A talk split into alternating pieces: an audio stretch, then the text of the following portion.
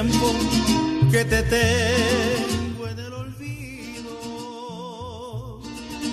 que ni rezo, ni me acuerdo. Dos, tres, cuatro. Ay. Ya, ya. Es que, es que no está. ¿Quién sabe por qué no prendía? Pero ya prendí. Es verdad. Ya estábamos conectados aquí. Vamos a echarle. ¿Quién sabe por qué no? Yo, yo hablaba y. O sea, sí se escuchaba, pero pues nomás no. Bueno, saludamos con gusto, alegría y emoción.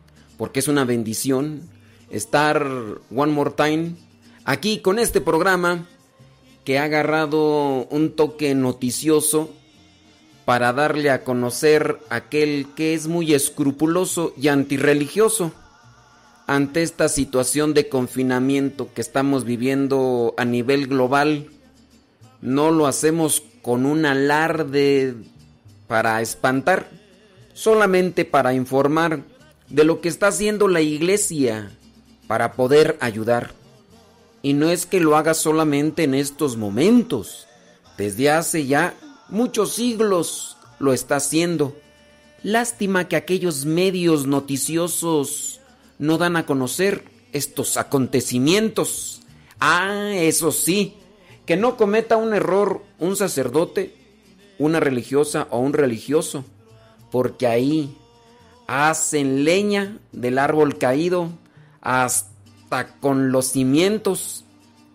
Lástima de comunicadores, pero nosotros el día de hoy vamos a compartir lo que esos medios noticiosos no quieren sacar a relucir, que la iglesia está trabajando, ayudando como siempre al necesitado. Y aquí nosotros te vamos a mantener o vamos a tratarte de mantener informado. ¿Cuántas veces te rezaba de rodillas? Mis amigos se reían. Agradezco a Radio María por esta oportunidad.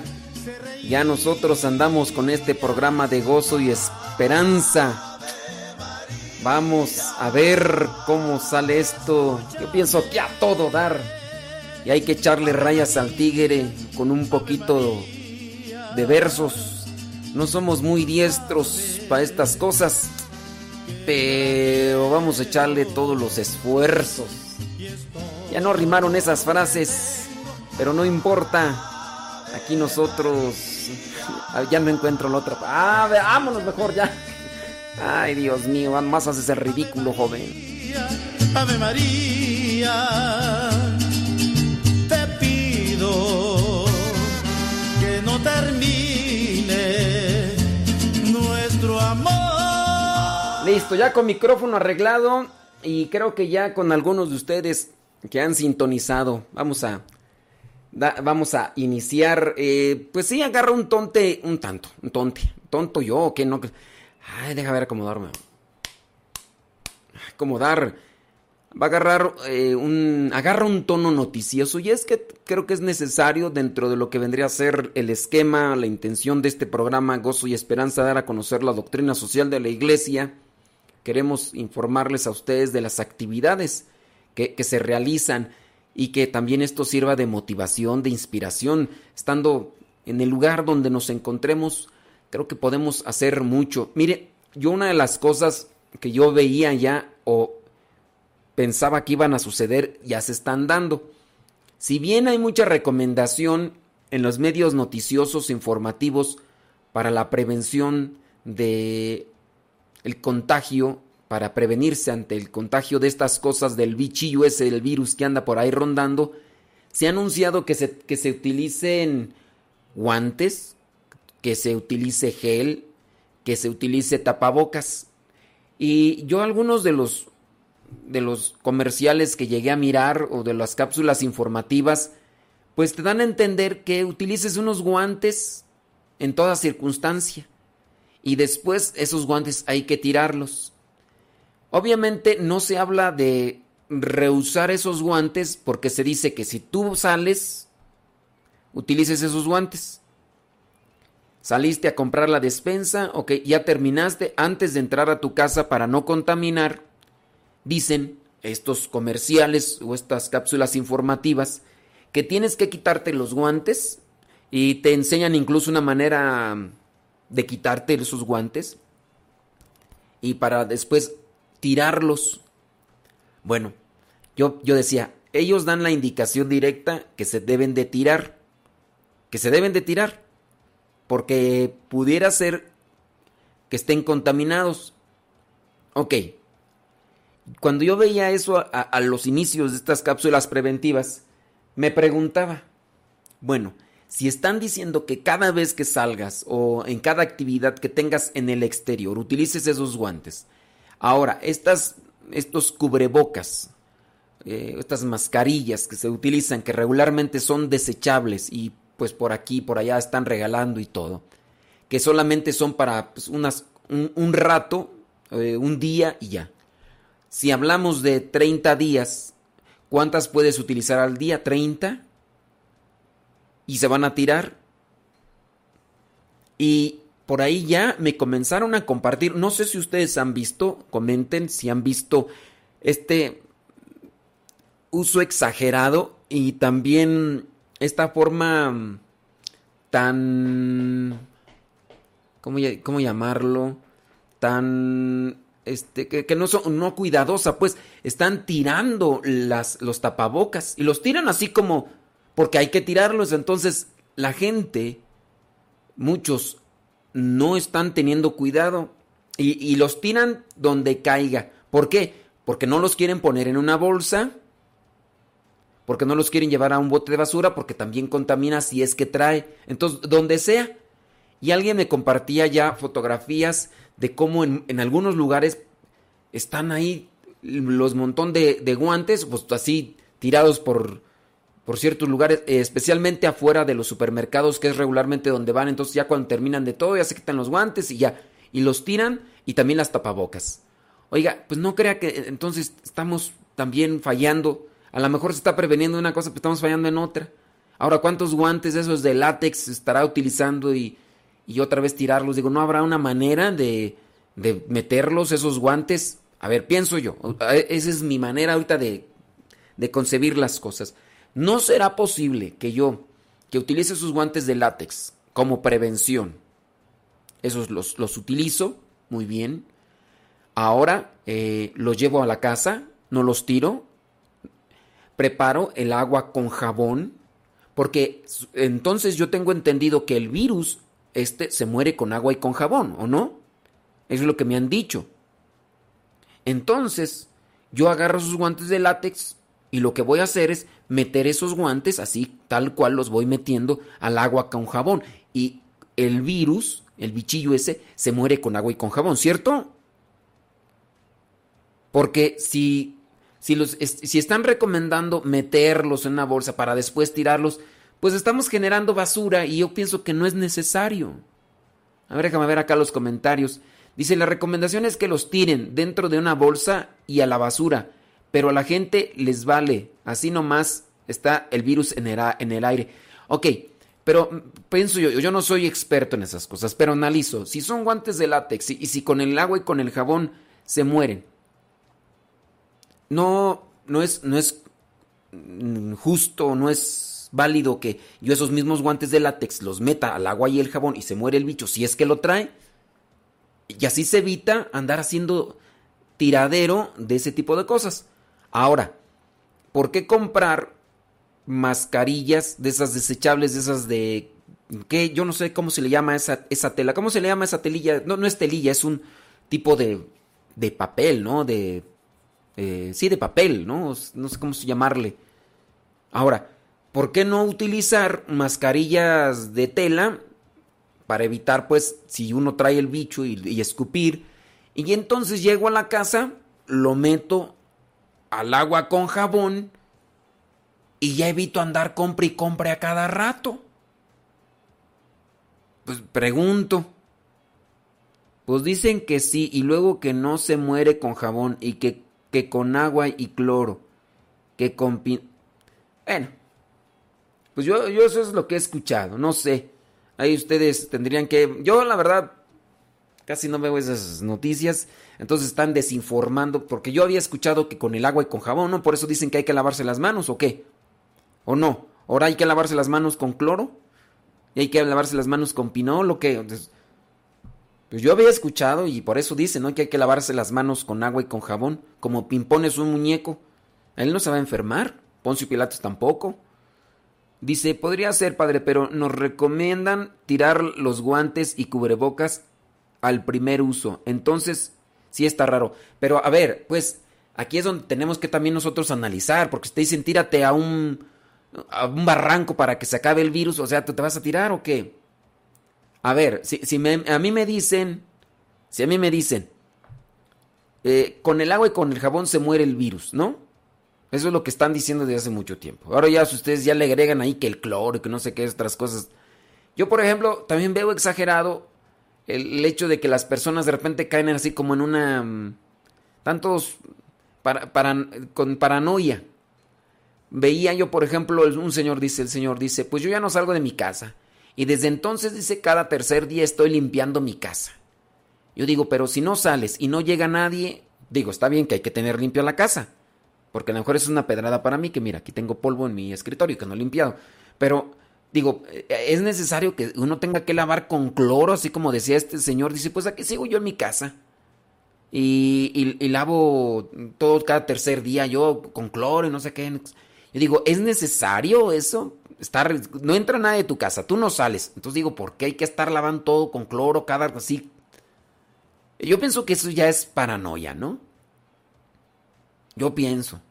Dice, yo estoy usando unos cubrebocas que hice y después de usarlos los meto a, los meto a lavar. Pues sí, ¿no? A ver, es que también pues ahí uno tiene que analizar. En el caso pues de este señor que decía, no, yo cada tercer día estoy lavando ya mi casa con cloro y todo. Entonces, ¿qué? Pues si el, si el virus no, mata, no lo mata el jabón y el agua, entonces ¿para qué no nos lavamos las manos? Ahora, entonces, el cloro.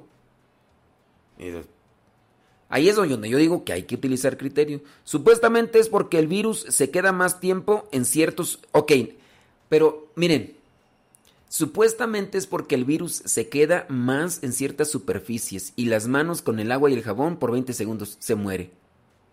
A ver, el hecho de que se quede en ciertas superficies, pero si con el agua y el jabón los matas, los en los guantes el agua y el jabón matas ahí, o sea, quiere decir que entonces el agua y el jabón no los mata porque la superficie es más resistente o la, la superficie crea, eh, más bien cubre a los bichos.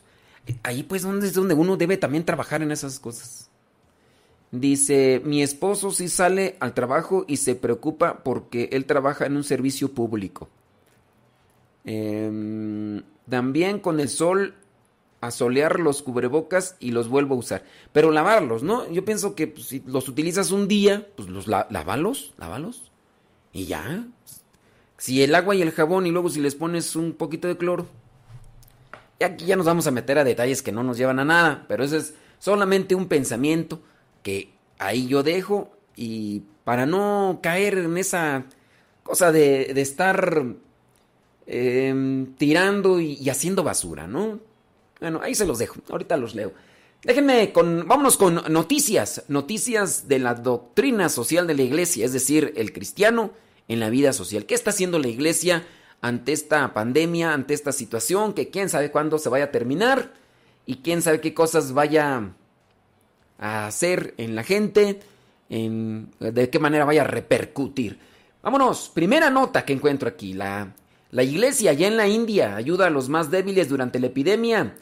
El cardenal Oswald dice, arzobispo de Mumbai, dice, hemos dado un poco de alivio, alivio, perdón, distribuyendo cereales, azúcar, jabón y otros materiales esenciales para un periodo de 10 días. La iglesia, la iglesia sale a ayudar a los más necesitados y dice, vamos a darles cereal, eh, azúcar, jabón. Obviamente aquí cuando habla de cereales, pues no está hablando de esos productos azucarados que se venden, ¿no? Sino está hablando de aquellas leguminosas que pueden servir, como en el caso de arroz, puede ser el arroz, el, el frijol, no sé si ellos allá coman frijol, ¿verdad? Pero el arroz puede ser que sí, que sirvan, el azúcar, el jabón para lavar y otros materiales esenciales para un periodo de 10 días. Pues algo, la iglesia está haciendo algo ahí, allá en la India. En la epidemia que está afectando, dice a todo el mundo, la iglesia en la India está haciendo su parte para ayudar sobre todo a los más débiles y contribuir al bienestar general del país. Y pues miren, aquí pues hablando así de una situación muy particular, eh, lo que es la iglesia, ¿no? Y qué es lo que no se, no se resalta. Hablando, por ejemplo, de las instituciones gubernamentales, podemos hablar de nuestro país. En nuestro país, lo que son estas instancias gubernamentales que prestan un servicio a otras personas para que tengan sus negocios y demás, pues ellos van a seguir cobrando como si las personas estuvieran todavía trabajando. Por ejemplo, en este caso de los impuestos y demás, tú tienes un negocio, tienes que pagar impuestos. Y los gobiernos, en el caso de México, que debería, pienso yo, ayudar a las personas que tienen sus, sus negocios y les está bien, este año no te vamos a cobrar o durante este tiempo no te vamos a cobrar impuestos o no te vamos a cobrar renta. No, ellos dicen, a mí me pagas Oiga, pero usted nos mandó cerrar, ustedes nos mandaron cerrar, a mí no me interesa, tú me pagas y a ver cómo le haces y, y, así las cosas, oiga, y dentro de lo que vendría a ser la ayuda, dentro de lo que vendría a ser la ayuda, pues mire, y no, y ahí no para la cosa, y ahí no para la cosa porque están pasando otras situaciones acá en México en cuestiones gubernamentales que como que no, nada, no están bien, no están bien. Ahora quien diga, no, pues es que, es que pero es que el gobierno también tendría que ayudar, ¿no? Aquí es donde sale un tema espinoso porque hay muchos que están fanatizados con los partidos políticos y cuando me escuchan a mí que hablo de estas cosas que a mi parecer no son correctas y justas, inmediatamente piensan que estoy atacando a un, a un personaje en particular. Yo estoy manifestando algo que a lo a lo que yo analizo, en mi poco conocimiento, pienso que no es correcto. Pienso que no es correcto. Hablar de, de, justicia y de injusticia, pienso que no es correcto. Claro, acá en México yo hablo de este tema y hay personas que cuando me escuchan hablar de este tema y que defienden a un partido o a un personaje político, me escuchan hablar de este tema, inmediatamente me empiezan a decir, uy, pues hablando de injusticias, a ver qué hace la iglesia ante tantos sacerdotes pederastas que andan por ahí y que no los agarran y por qué la iglesia, iglesia los encubre. A ver, espérame tantito, no, no hay que revolver aquí las cosas. No, pero estamos hablando de justicia, pues no estás hablando de justicia. Y pues ya uno no puede llegar a un, a un diálogo, a una comunicación, porque ya lo ven como ataque y empiezan a sacar cosas que pues yo ahí yo ni, ni tengo nada que ver y tampoco puedo solucionar las cosas y lejos de de tratar de reflexionar, pues caemos en pleito. Así pasa, así pasa con algunas personas que están muy, muy metidas en la política y que no, que no, con las que no se puede reflexionar. De eso hay aquí y en todas partes. Bueno, sigamos con la nota mejor para, para no meternos en camisa de once varas, donde no, no llegamos a nada. Dice el cardenal, allá el cardenal Oswald Gracias, así, así se apellida, ¿eh? Oswald Gracias. No, quieren, no piense que le estoy dando las gracias, no. Oswald Gracias. El cardenal Oswald Gracias también pidió a todas las iglesias de la arquidiócesis que no despidan a nadie y garanticen los sueldos. ¿eh? Eso ya, aunque no se trabaje durante este tiempo para controlar la epidemia. De hecho, las autoridades del gobierno anunciaron un confinamiento que ahora se ha prolongado, dice, mucho más tiempo del que ya se había eh, dicho. Esto llevó a una desocupación difundida y a la consiguiente pérdida de los medios de subsistencia para aquellos trabajadores que viven como jornaleros. Estos últimos son doblemente afectados, deben permanecer en casa para protegerse de la infección y al mismo tiempo deben satisfacer las necesidades básicas de la familia. La iglesia ha dado un poco, un poco de alivio distribuyendo estos, estas cosas para que les sirvan pues por lo menos durante un periodo de 10 días. No sé hasta dónde sean verdad, porque también hay que tener cuidado de los videos que a veces se comparten. Estos videos que compartieron allá de la India, donde se ven a los policías con, una, con un bastón dando de golpes, dando de golpes a los ciudadanos que encuentran caminando o en las motos pero dándoles así de golpes, incluso hasta algunos automóviles eh, los detienen, bajan al automovilista, al chofer y les dan de golpes. Esto pareciera ser que es una verdad y no un montaje, sino que es un, son, pareciera ser videos caseros, digo, no sé si, si sean verdad, pero lo que sí es verdad que en algunos lugares, en algunos países, este confinamiento lleva incluso a el caso de que la persona viole esta ley o este mandato de confinamiento, se le multa. Y pues ahí en la India, por lo que se ha visto, mm, los golpean, los golpean y pues a pesar de que se presentan cierto tipo de, de excusas o justificaciones, ellos no se detienen y, los golpean. Bueno, allá la situación está todavía más difícil. Acá en México se invita, se... Pues no se invita porque también ya salieron cierto tipo de reglamentos. Aquí, por ejemplo, donde estamos nosotros en Texcoco, ya estuvieron en la zona de Texcoco cerrando establecimientos. Nosotros tenemos una librería donde pues, se difunde el material de aquí de la casa y llegaron a cerrarla así con con la autoridad dijeron, si no la cierras, esto. Pero eso sí, pues vamos a tener que pagar renta.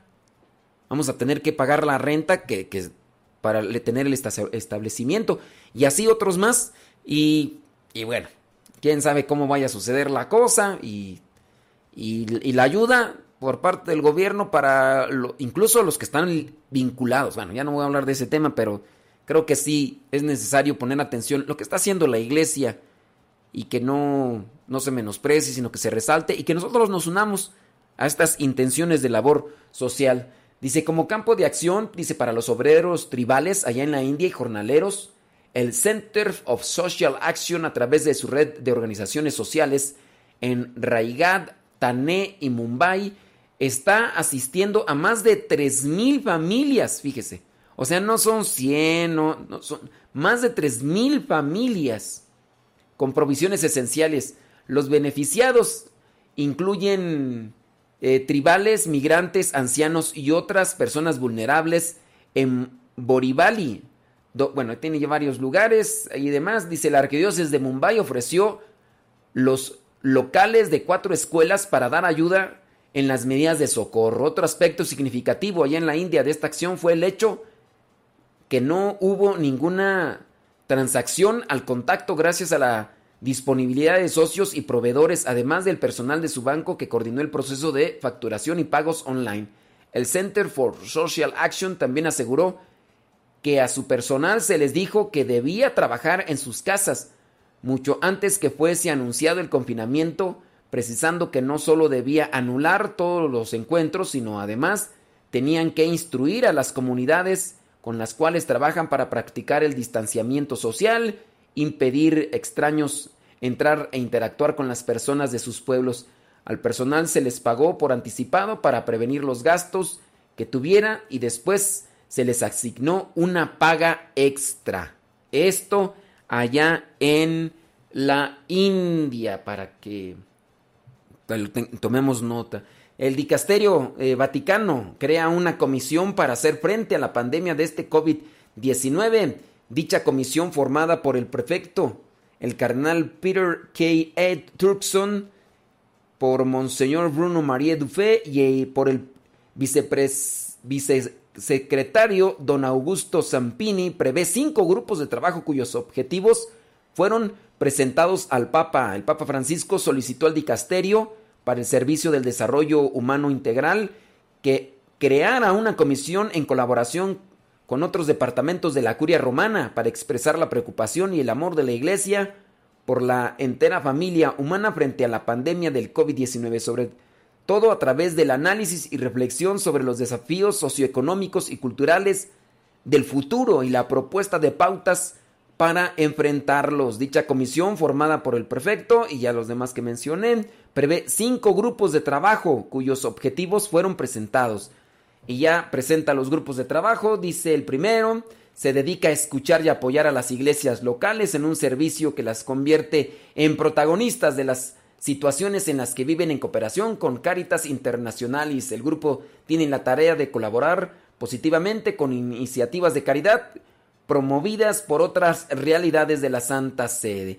El grupo número 2 se ocupará de la investigación y el estudio de la pandemia. Como ustedes saben, pues dentro del Vaticano También hay personas que se dedican a este tipo de menesteres para reflexionar sobre la sociedad y el mundo posterior al COVID-19 porque sin duda la humanidad no será la misma después de este acontecimiento, particularmente en los sectores del medio ambiente, la economía, el trabajo, la salud, la política, la comunicación. Si se fijan, la iglesia va más allá de lo que vendría a ser solamente una cuestión espiritual o sacramental.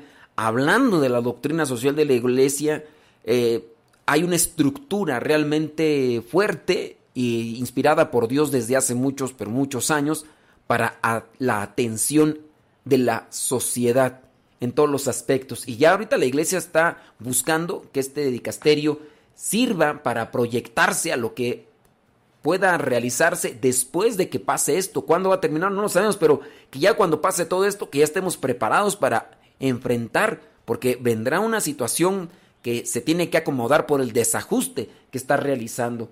El grupo número 3 dice este grupo será coordinado por el Departamento de Comunicación y tendrá como tarea informar sobre el trabajo llevado a cabo por los grupos. El número 4 dice este grupo será coordinado por la sección de relaciones con los estados de la Secretaría de Estado, apoyará a la Santa Sede en sus actividades y relaciones con los países y organismos internacionales, comunicándoles los frutos de la investigación, el diálogo y de los reflejos producidos. Y el grupo número 5, coordinado, dice, será el responsable de la financiación para apoyar la asistencia de, de la Comisión por, COVID, por el COVID-19 a las iglesias locales y organizaciones católicas, así como de sus actividades de investigaciones, análisis y comunicación. Pues es una infraestructura que va a tener que plantear y desarrollar todas estas medidas, formas de ayuda a la iglesia en general, no solamente al cristiano católico, sino en general a todos los que estén necesitados, porque la iglesia pues no tiene esa distinción de llegar a un lado y querer hacer un proselitismo como tal, como si se hace, ¿verdad? En otros en otros ambientes donde dicen, "A ver, tú tú este tienes que inscribirte a esta iglesia, si no no te ayudamos", ¿no? La iglesia católica no. Bueno, pues parte de las noticias de cómo la iglesia está trabajando socialmente. Ya por ahí viene mi estimado Guillermo Torres Quirós con su con su cápsula. Oye, el día de hoy nos va a hablar de qué hace la iglesia ante esas leyes injustas que afectan, de qué manera trabaja. Y ya también por ahí viene mi estimado Rafa Salomón con su cápsula para este programa que se llama Gozo y Esperanza Radio María. Muchísimas gracias por darnos esta oportunidad. Ya estamos aquí en contacto y les invito para que compartan el programa, lo den a conocer si es que ustedes no lo habían escuchado. Aquí estamos llenando de amor, bendita paz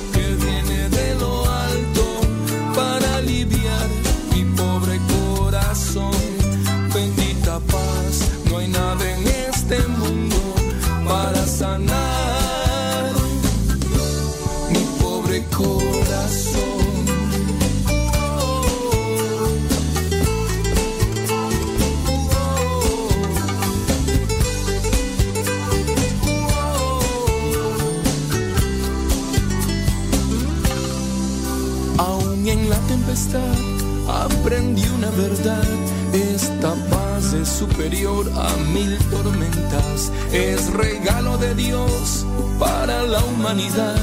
Paz divina. Puedo sentir la paz de mi Señor, sanando y llenando de amor.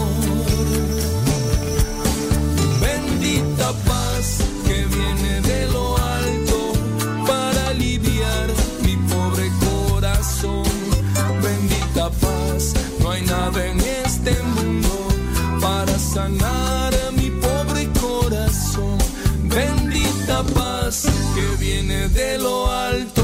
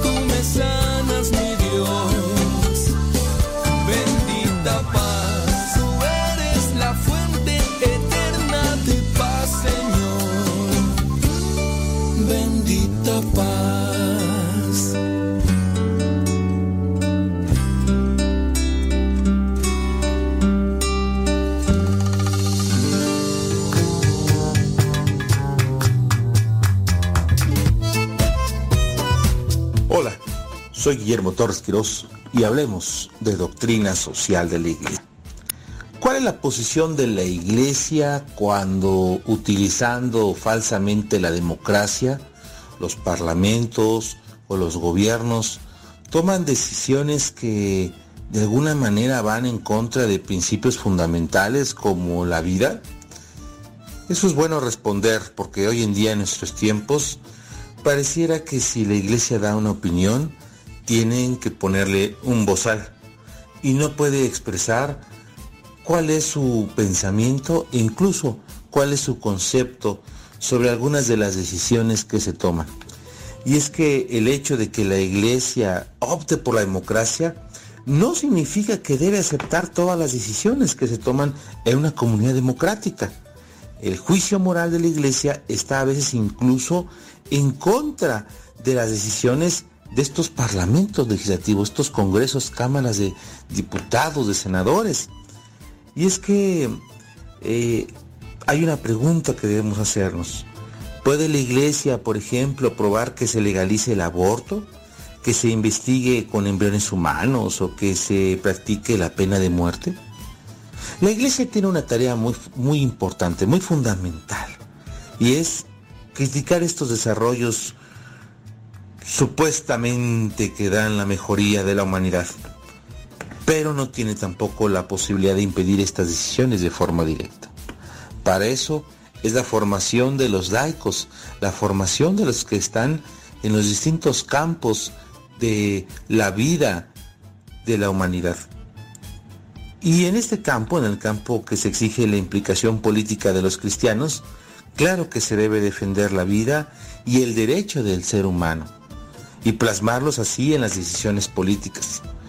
Eh, precisamente el Papa Francisco ha sido muy claro sobre que el católico debe participar en la política. Las ausencias, la falta de presencia, en otras palabras, los espacios se cubren. Y a veces esos espacios que se cubren son hechos por gente que tiene otros intereses, otros escrúpulos que pues afectan totalmente a la dignidad de la persona humana. Y entonces nos haríamos la pregunta, ¿tiene entonces la iglesia sus reservas con respecto a la democracia? la iglesia se reserva el derecho a distanciarse críticamente de todas las formas de organización política. Prefiere, prefiere y apoya las formas de gobierno democráticas, pero no las idealiza. También la democracia es un sistema que no está exento de fallos y de errores. La doctrina social precisamente aborda los principios morales fundamentales de la convivencia, pero no las cuestiones técnicas de la organización política. ¿Hasta dónde llegan los derechos de la mayoría de la democracia? Ese es otro punto que tenemos también que hacer de una verdadera reflexión. Y es que si el valor fundamental de toda comunidad política es la persona humana, las mayorías democráticas o parlamentarias no pueden tomar una decisión según su gusto. La política está subordinada al derecho y a la ley, principalmente a los derechos fundamentales de las personas, de los ciudadanos. Las minorías no pueden y deben ser privadas de estos derechos. Pero lógicamente de este reconocimiento surgen también las obligaciones de las minorías, aun cuando no sientan representadas en las decisiones políticas. Recordemos que a veces estamos viviendo en este mundo, en este siglo XXI, la dictadura de las minorías. A veces unas minorías quieren imponerse sobre la decisión de una mayoría que está acostumbrada a una serie de acciones concretas y esas minorías a veces actúan bajo dinámicas incluso financiadas por grupos internacionales que quieren acabar, así suena un poco a historia fantasiosa, pero quieren acabar con el cristianismo. Y es interesante entender que precisamente la democracia trata de establecerse la autonomía de los órganos, de los organismos. Y entendemos entonces eh, lo que es, por ejemplo, el Poder Judicial. El Poder Judicial es el que se encarga de la impartición de la justicia y precisamente judicial viene del latín ius, que significa derecho. Podríamos decir que el Poder Judicial en el Estado es el que busca ese derecho. Tenemos eh, el poder que hace las leyes, ese es el poder legislativo, que proviene también del latín, de el eh, del prefijo lex, que significa ley, es decir, los que ven por la ley. Y tenemos el poder ejecutivo, que es el que aplica la ley, el que de alguna manera tiene la principal función de gobernar. Y ejecutivo también viene de el latín, viene de exercere, que significa ejecutar. Y bueno, es importante entender esas tres principales funciones en la democracia. Un poder que se encarga de ejecutar las acciones, otro de elaborar las leyes y otro de ver que se aplique la ley. Así de claro debe ser el funcionamiento del sistema democrático. Y recordemos una frase eh, que decía Benedicto XVI, más que una frase, es un, está en el numeral número 28 de, eh, de Dos Caritas Este, esta encíclica de la caridad. Y nos dice, el orden justo de la sociedad y del Estado es una tarea principal de la política y no de la iglesia. Pero la iglesia no puede ni debe quedarse al margen de la lucha por la justicia. En otras palabras, la iglesia cumple un papel de ser abogada, es decir, de estar vigilando y acompañando a la sociedad ante las decisiones que se van tomando. Por eso llama la atención que se le quiera callar, que se quiera minimizar la opinión a veces de los miembros de la iglesia, ya sea la voz incluso del Papa, de los cardenales, de los obispos, de los sacerdotes o incluso de los laicos.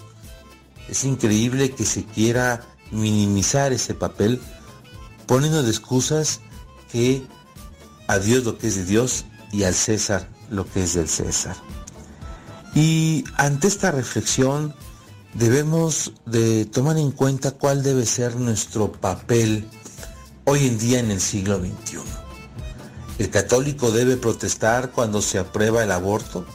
El católico debe protestar cuando hay una injusticia. El católico debe protestar cuando se está promoviendo la pena de muerte. El católico debe eh, guardar silencio ante todas estas injusticias. ¿Cuál es nuestro papel? Es muy claro. Claro que debemos de ser profetas en nuestro siglo XXI. Claro que debemos utilizar las distintas herramientas que hoy en día se nos dan. En estas eras digitales sí debemos de participar y sí debemos de ser conscientes de que nuestra voz no debe ser callada. Nuestra voz debe promover en cualquier sentido la verdad. Porque si nosotros no decimos la verdad, nadie más la va a decir. La verdad debe prevalecer y nosotros tenemos que cumplir con ese papel, ese papel de profetas. Recordemos que en el bautismo, cuando entramos a la iglesia, se nos da también ese papel de profetas. No lo olvidemos, no tengamos miedo. Abramos nuestras puertas, abramos nuestro corazón, abramos nuestra mente y también busquemos la justicia por medio de lo más importante de todo, una vida coherente.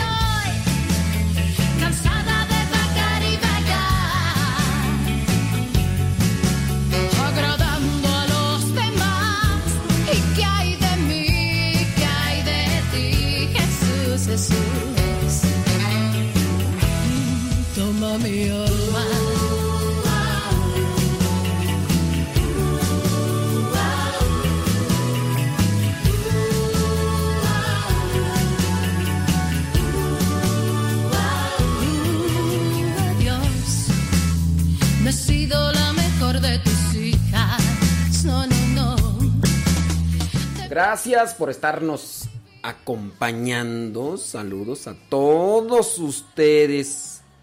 Eh, porque, está. Ok, estoy mirando ahí comen- comentarios y todo demás. Saludos. Y bueno, pues sí, saludos a todos ustedes. Dice Lupita Marisol Gómez Vivar, saludos hasta Ecuador. Gracias hasta Ecuador. eh.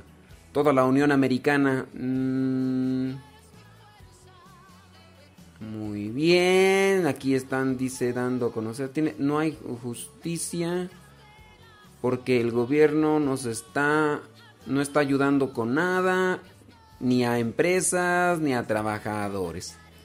Pues así la cosa. Oiga, y ya viene por ahí mi estimado. Salomón, ¿ya listo, listo, Rafa? Bueno, pues. ¿De qué nos vas a hablar el día de hoy, compadre? Échele de su ronco pecho.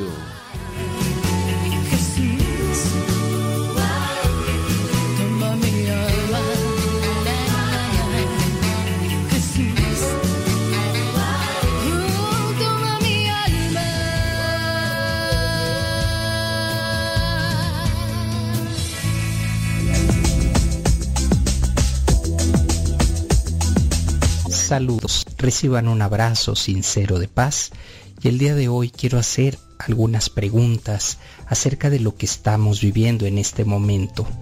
¿Por qué Dios permite la pandemia y calla? ¿Es un castigo? ¿Hay que pedirle milagros en este momento? ¿Dónde está Dios? Afortunadamente, junto a los terroríficos y casi morbosos noticiarios televisivos sobre la pandemia, aparecen otras voces alternativas, positivas y esperanzadoras. Algunos recurren a la historia para recordarnos que la humanidad ha pasado y superado otros momentos de pestes y pandemias como las de la Edad Media y la de 1918 después de la Primera Guerra Mundial. Otros se asombran de la postura que tiene Europa contra el virus, cuando hasta ahora pues diferían sobre el cambio climático, los inmigrantes y el armamentismo, seguramente porque esta pandemia rompe fronteras y afecta a los intereses de los poderosos. Ahora a los europeos les toca sufrir algo de lo que padecen los refugiados e inmigrantes, que no pueden cruzar fronteras. Hay humanistas que señalan que esta crisis es una especie de cuaresma secular que nos concentra en los valores esenciales como la vida, el amor y la solidaridad y nos obliga precisamente a relativizar muchas cosas que hasta ahora creíamos indispensables o intocables. De repente baja la contaminación atmosférica y el ritmo de la vida consumista que hasta ahora no queríamos cambiar se transforma. Indudablemente ha cambiado nuestro orgullo de ser omnipotentes, de ser protagonistas de este mundo actual y moderno. Cambió nuestra manera de ver la ciencia y el progreso. En plena cuarentena y doméstica además, tenemos que permanecer en casa y sin poder salir a la calle. Comenzamos a valorar la realidad de la vida familiar. Nos sentimos más conectados. Todos dependemos de todos. Todos somos vulnerables. Necesitamos unos de otros. Estamos literalmente interconectados globalmente para el bien y también para el mal. También surgen pensamientos sobre el problema del mal, el sentido de la vida y la realidad de la muerte. un tema que para muchos se ha convertido en tabú. Así que no solo es una peste, sino podríamos decir que es una parábola del sufrimiento humano, del mal físico y moral del mundo, de la necesidad de ternura y solidaridad. Los creyentes de tradición judio-cristiana nos preguntamos por el silencio de Dios ante esta epidemia. ¿Por qué Dios lo permite y calla? ¿Será un castigo? ¿Hay que pedirle milagros como sucedió en la peste? ¿Hemos de devolver a Dios este sufrimiento? ¿Debemos sentirnos así, vulnerables ante el silencio de Dios? Y la pregunta, ¿dónde está Dios? No estamos ante un enigma, sino ante un misterio, un misterio de fe que nos hace creer y confiar en un Dios creador, que no castiga, que es bueno y misericordioso, que está siempre con nosotros. Dios con nosotros. Creemos y confiamos en Jesús de Nazaret, que viene a darnos vida en abundancia y por supuesto se compadece de los que sufren. Creemos y confiamos en un espíritu que nos da vida, que nos devuelve vida. Y esta fe no es una conquista, es un don del Señor, que nos llega a través de la palabra, a través de pues muchos aspectos como la solidaridad, como la fe, como la alegría en el resucitado. Todo esto no impide que pues empecemos a tener miedo o que sintamos miedo, no impide que nos demos cuenta que veníamos viviendo una vida vana. Pero lo que sí es, es que no hemos de pedir milagros a un Dios que respeta la creación y nuestra libertad. Dios quiere que nosotros colaboremos en la realización de este mundo limitado y finito. Jesús no nos resuelve teóricamente el problema del mal y del sufrimiento, sino que a través de sus llagas de crucificado, resucitado, nos abre el horizonte nuevo de su pasión y resurrección. Jesús con su identificación con los pobres y los que sufren, ilumina nuestra vida y con el don del Espíritu nos da fuerza y consuelo en nuestros momentos difíciles de sufrimiento y pasión. ¿Dónde está Dios? Está en las víctimas de esta pandemia. Está en los médicos y en el personal sanitario que los atiende está en los científicos que buscan vacunas, antivirus, está en todos los que en estos días colaboran y ayudan para solucionar el problema, está en los que rezan por los demás, en los que difunden esperanzas. Y hoy quiero compartir un salmo que nos da confianza, que nuestra iglesia nos propone para cuando vamos a dormir tú que vives bajo el amparo del Altísimo y pasas la noche bajo la sombra del Todopoderoso, di al Señor, refugio, baluarte mío, mi Dios en quien confío. Pues Él te libra de la red del cazador, de la peste funesta con sus plumas te protege. Bajo sus alas hayas refugio, escudo es su fidelidad. No temerás al terror de la noche, ni la saeta que vuela de día, ni la peste que avanza en las tinieblas, ni el azote que devasta a mediodía.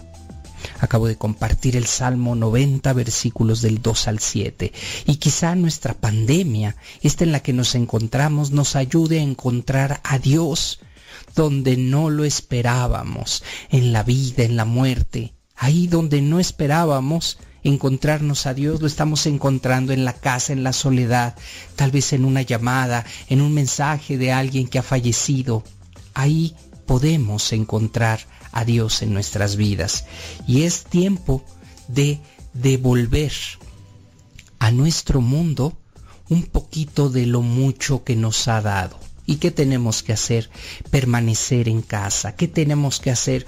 Cuidarnos, ser conscientes y procurar, sobre todo, tener esta relación espiritual en estos tiempos en donde se pierde la calma, en donde nos preguntamos una y otra vez, pero ¿por qué Dios lo permitió? No es que lo haya permitido, Él no es ningún Dios castigador, ni se trata de una situación que Él envió para acabar con nosotros. Él nos ama y Él entiende este momento tan triste que estamos viviendo de, de congoja, de, de, miedo también, de desesperación. Entonces, hoy a ti que nos escuchas en estos espacios. Es tiempo también de devolver este momento a nuestra tierra. Si se fijan, si han visto últimamente algunas imágenes, los animales han vuelto a salir, los animales salvajes vuelven a caminar, la capa de ozono se está una vez más, eh, se está volviendo a reactivar, eh, los mares se han, eh, se han vuelto más transparentes, las aguas en los mares, los animales están saliendo, están surgiendo. Creo que les habíamos quitado gran espacio de su vida y ahora es tiempo de regresarlos y de cambiar nuestra forma de vivir. El día de hoy recibí una noticia directamente de la Universidad de Harvard, la cual quiero compartir con ustedes de una manera que pues probablemente nos haga pensar o repensar cómo será nuestra vida después de esto. Parece ser que hasta el 2022 vamos a poder realmente concebir la vida como la veníamos haciendo. Mientras tendremos que ir eh, permaneciendo más tiempo en casa, sin hacer estas actividades eh, con, eh, multitudinarias, y, que nuestra forma de trabajar cambiará. No quiero alarmar a nadie, simplemente es lo que una universidad muy prestigiosa acaba de compartir. Hasta la próxima.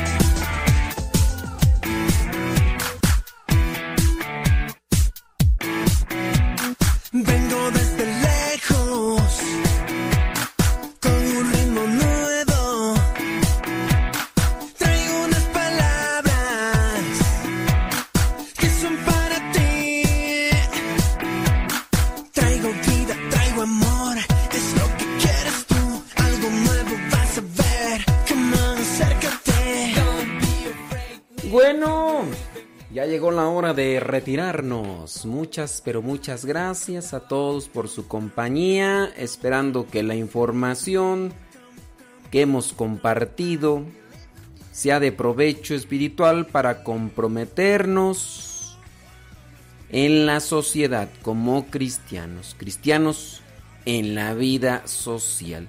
Gracias a Radio María, gracias a todos los que se conectaron. Y se quedan aquí en Radio Cepa. Radio Cepa, sí, viene Rafa Salomón con su programa Corriente.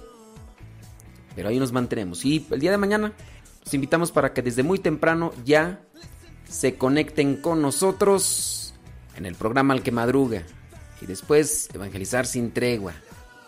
Pero pues ya saben, aquí tratando de, de acompañarles a los que están en confinamiento tratando de nutrir sus vidas espiritualmente para que cada día nos acerquemos más a ese camino de transformación interior que nos puede llevar a la santidad. Sale, irá pues. Saludos a los del Facebook y a los que están en el tutu. Se quedan con Rafa Salomón.